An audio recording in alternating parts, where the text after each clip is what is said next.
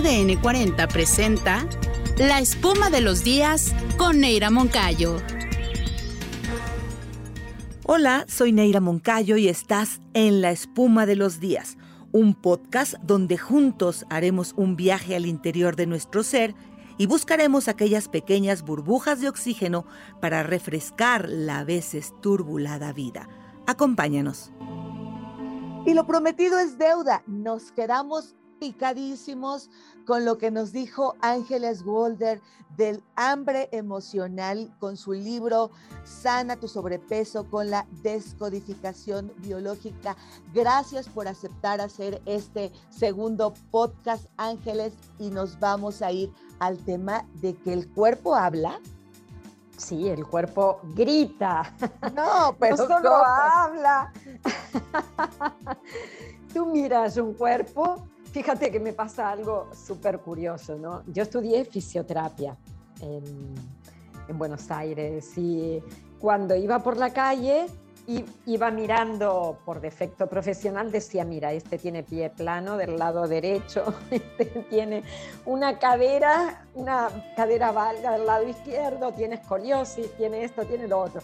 O sea, tenía una cosa en la cabeza que iba mirando todo el tiempo a la gente en la calle identificando las patologías que presentaban.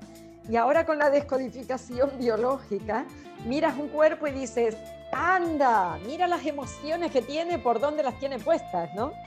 Porque el cuerpo grita, grita aquello que no ha podido sacar de otra manera. O sea, hasta ahí ha podido hacer y la forma que tiene responde a los conflictos no expresados. Por eso digo, grita algo que no, ha podido ser entendido de otra forma.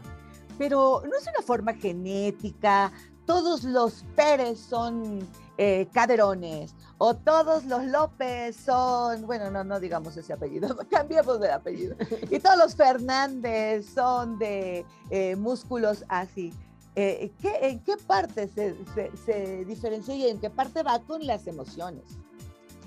La parte esta que tú llamas todos los son de esta manera, probablemente es porque se han aprendido, hay un registro, aprendemos mirando a los demás, ¿no? Eh, es como un condicionamiento y hemos aprendido a través de los problemas que ellos han tenido. Por lo tanto, imaginemos que yo soy la típica madre italiana. Y mis hijas, mi abuela, mi madre, mi la hermana, todos, todos, todos somos la típica señora italiana que cómo la recuerdas, Neira, con un pecho enorme, ¿no? Comiendo y unas mesas grandes, grandes, inmensas. Tengo que hacer mucha comida y cuidar a la familia. Pero eso lo hace adulta, por ejemplo, con sus hijos que ya son adultos. ¿Qué hizo esta mamá italiana con sus hijos cuando eran pequeñitos? Alimentarlos y nutrirlos a tope. Aquí vamos a hacer buenos purecitos. Y cuando estuvo en su lactancia, pues tenía que tener unos pechos abundantes para poder alimentarlos. O sea que hay una conducta detrás de todo esto que se denomina soy una mamá gallina protectora. Y esa mamá protectora requiere de un cuerpo para poder hacerlo.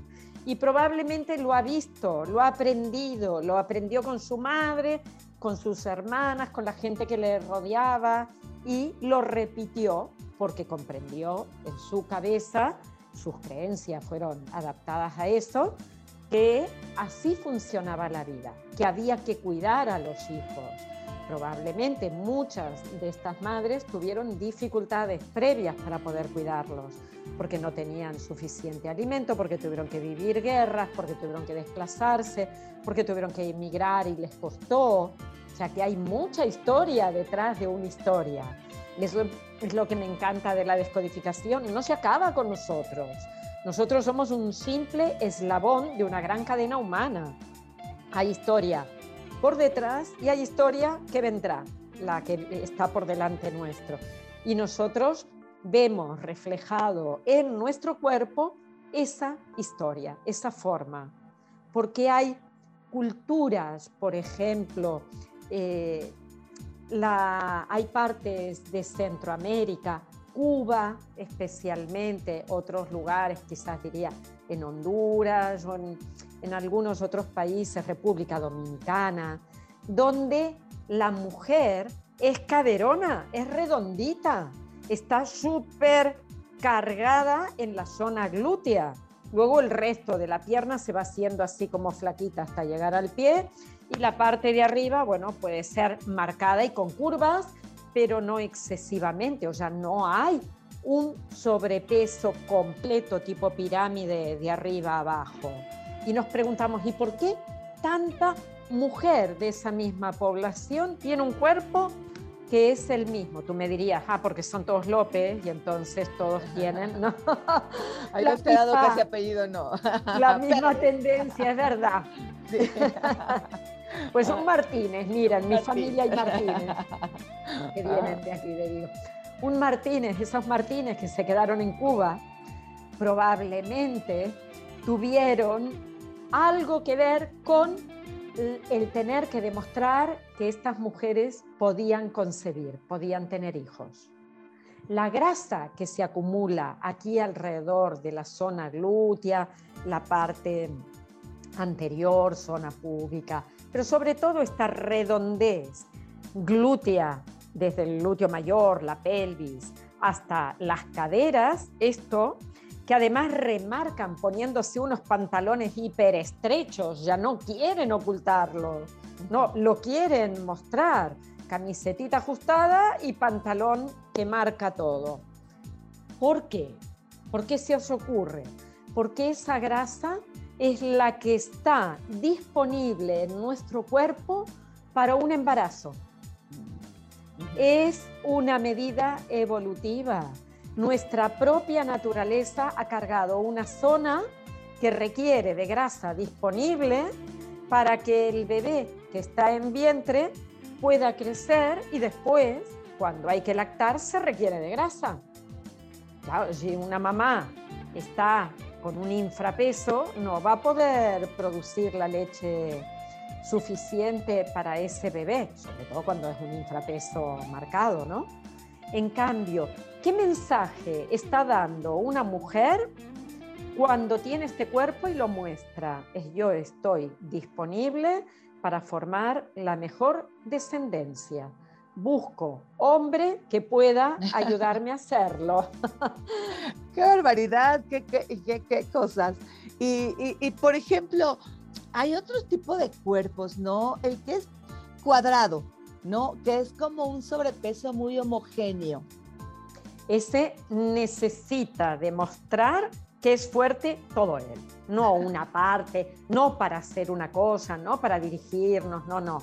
Yo soy fuerte, yo soy potente, ¿no? Es como el que va a ser mucho musculito y te muestra, ¿no? De todos lados, no, pero aquí con sobrepeso. Yo me tengo que hacer grande, por ejemplo, en el otro podcast tú hablabas de un ejemplo que era el del hijo del medio, que no era visto, que sentía que no lo tenían en cuenta, que era dejado de lado. Ese chiquillo seguramente va a necesitar varias cosas. Ser más alto para que lo vean, si ese ha sido su sufrimiento. Hay familias que son, por ejemplo, dos niños bajitos, el del medio alto y dos niños más bajitos pero hay uno que sobresale. ¿Por qué? Porque su conflicto biológico ha sido no me ven. Y como no me ven, no me tienen en cuenta. Habrá otros que han tenido que luchar. Sí me ven, pero me ven para mal. Porque cuando me ven, me agreden, me tratan de niñato, de niñata, mira, no sabes hacer nada, qué inútil, tal.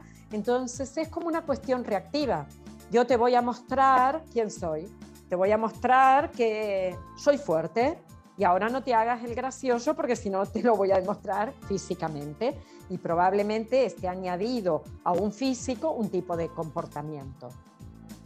Qué, interesante. Y, busque el libro de hambre emocional para que haga los ejercicios que son bien, bien reveladores. Y, si le checa y no sabe qué hacer, pues es tiempo, yo le digo, de ir a terapia siempre y cuando usted sabe, vaya con gente calificada, certificada, porque horror, hay mucha gente queriendo dar terapia que no está calificada. Así es que ese ojo. Y perdóname, Ángeles, que haga esa acotación, pero la hago siempre porque hay mucha gente que toma un cursito y ya se dicen terapeutas. Y eso Ni tan siquiera eso. Hay gente que lee o que mira vídeos de YouTube y que se dedica a hacer cualquier tipo de terapia. No, yo vi esto, ahora lo aplico y que no se vayan a venir encima los psicólogos, porque aún los psicólogos necesitan una especialidad de terapeuta para poder dar terapia. Entonces, este, bueno, esa es una aportación que siempre hago, pero vaya, porque hay un ejercicio que no se lo voy a, decir porque pues no, no tendría el, el sentido, no tenemos el tiempo, pero de una carta a nuestro cuerpo, vaya, vale la pena también ver cómo está nuestra relación, cómo tenemos la imagen, conocemos nuestro cuerpo, sabemos. Yo ayer que estaba leyendo el libro le dije a mi esposo, a ver, a ver, ve estas figuritas del libro, ¿cuál es mi cuerpo? ¿No? ¿Cuál es el tuyo, Neira? Eh, pues el que acabas de decir, ah. ¿verdad? Acá la Power, este, No puedo con todo. Este, a mí me engorda parejito del cabellito a la uñita del pie no, eh, pues por eso me estaba riendo en, silencio, Ángeles, porque me estabas desnudando. Claro, porque es cuando tú ves un cuerpo así, es que ha estado en situaciones de alto riesgo, de las que ha tenido que protegerse toda, pero se ha tenido que hacerla fuerte. Yo, yo puedo con esto, ¿Cómo, ¿cómo no voy a poder? ¿no? Y aquí en el espejito, espejito y en la proyección, una persona decía, así como Neira, que todo se le resbala y yo por dentro con la lloradera, ¿no? Claro. Sí, así las cosas. Así es que vaya usted para ver su tipo de cuerpo y esta parte de, de trabajar porque nos ayuda mucho a saber y decir, sí, me checa. Y sí es cierto, quizá en esta época necesité, pero ahora lo necesito. En este momento me hace falta empoderarme de esta manera en este momento me hace falta cubrirme de esta manera. No, entonces, ¿qué hago con este, este peso? No lo necesito. el, el, hecho de tener que cubrirte, protegerte, hacértela fuerte, cargarte a las espaldas todo, eh, querer hacer más de la cuenta, dirigirte a lugares donde pues no te sientes segura, seguro. Eso es puro ego. Eso no es más que el ego.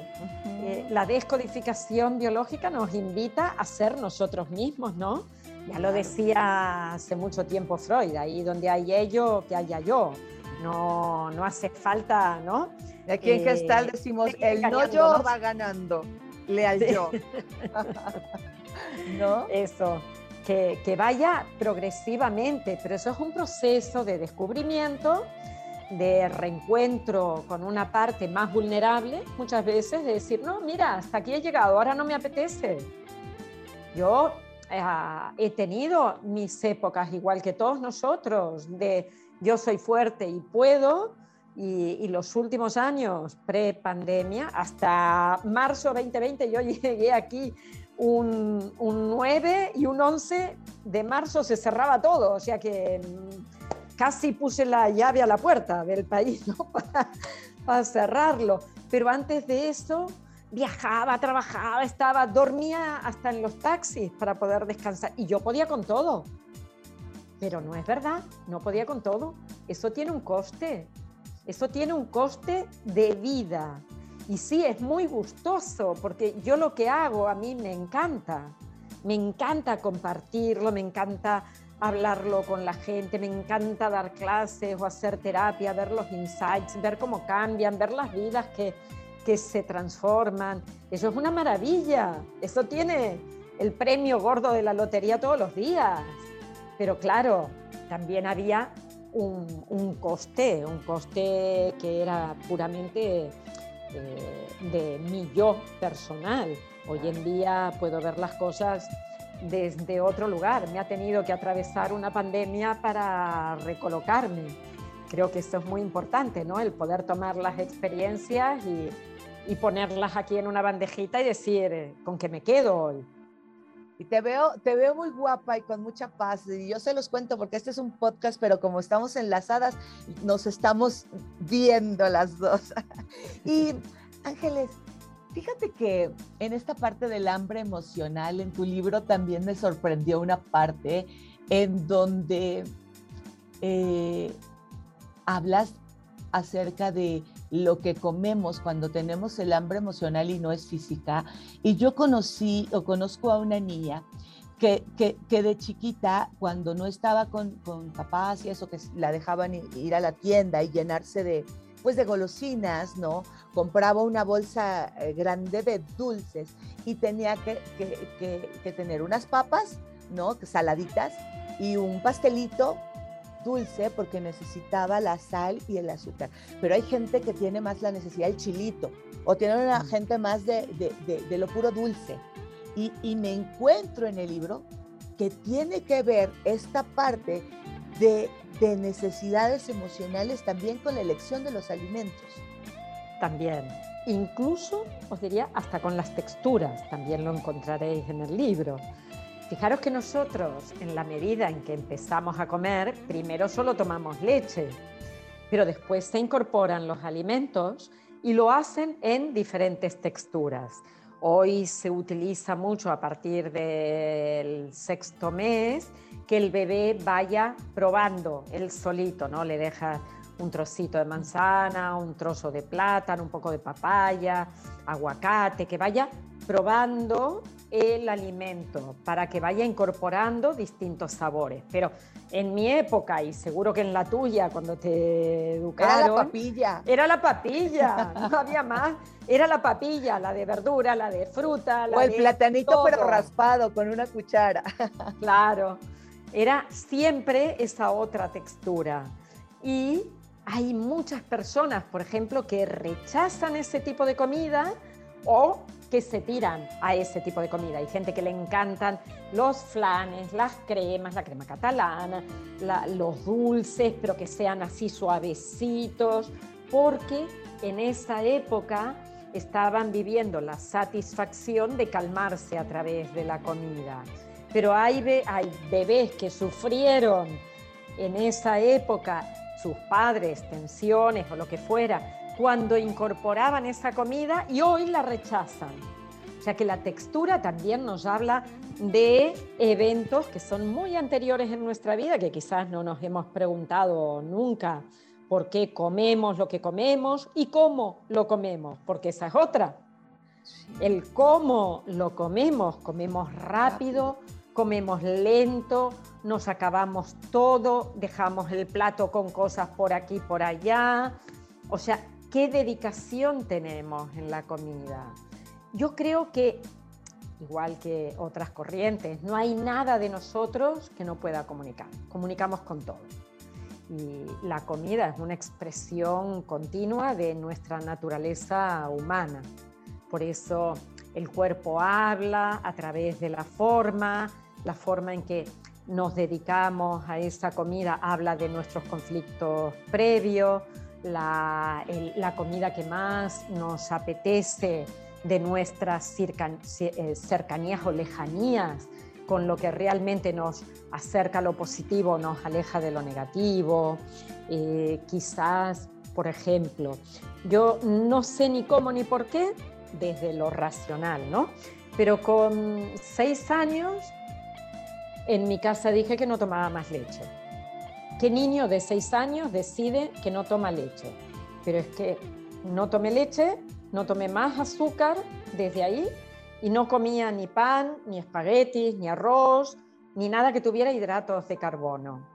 Y claro, visto así desde afuera, tú dices, es raro, ¿no? Que un niño... Y con panadería. y, y con una panadería en casa. Qué cosa más. Cuando conocí a mi marido, él comía mucho pan, porque aquí en España se come, cada día se come pan o se No, pues las tapas y el tinto, no, por favor. sí, y, él no podía entender, no comprende que yo no, no coma un trozo de pan o algo así. Claro, con el tiempo y trabajándome, me di cuenta de que, por un lado, la leche era tomar una separación con mamá, ya no quiero más de esto, y los, eh, hidratos de carbono son me tengo que despegar de esta familia. Esto es un poco simbólico, pero sí, tenemos que mirar lo que hace ese producto. La leche, ¿cuándo la hemos tenido? Desde que hemos nacido hasta... Bueno, hay gente que continúa tomándola, aunque no sea necesario, pero continúan. Y los hidratos de carbono probablemente son ese pegote en nuestro interior. Y yo tengo la sensación de que hubo un momento en mi vida en que era demasiado para mí la familia, mi mamá, que permanecía dentro de su enfado con sus propias historias, ¿no? Y que yo tenía que tomar una distancia, una distancia sana a través de la comida. Probablemente podría haber hecho todo lo contrario, ¿no? Haberme eh, puesto a comer más de eso, más dulces, más hidratos, y hoy mm, no tendría, no sé, quizás la vida que tengo porque hubiera tenido otras características mi caminar, ¿no? Mi rumbo. Claro.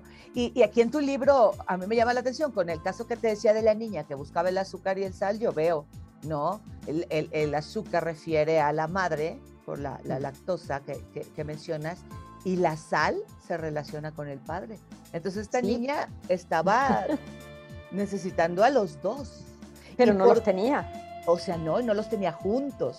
Entonces, por eso necesidad en sus comidas de tener lo salado y lo dulce al mismo tiempo. Fíjate, es muy gracioso eso. Eh, yo desde el ámbito de la antropología me gusta mirar a las culturas y observar qué ha pasado antes para, para que la vida sea como es. Aquí en Cataluña, en concreto, se come la típica comida catalana mezcla algo dulce con lo salado. Por ejemplo, espinacas con pasas de uvas. Es un plato muy, muy común, pero es que es muy común eso de ponerle algo dulce al plato salado, como una marquita. Y entonces yo mirando la historia aquí, quise encontrar, a ver, dónde está el origen de esta cultura gastronómica. Y es muy probable que en las guerras y separaciones donde los hombres tenían que marchar, muchos de ellos no volvían, se quedaba solo la madre. La madre, como está presente, la puedo tener en el plato en muy poca proporción. El padre que está ausente es el que tengo que tener. Y ahí se forma esta, esta forma de relacionarnos con la comida. Wow.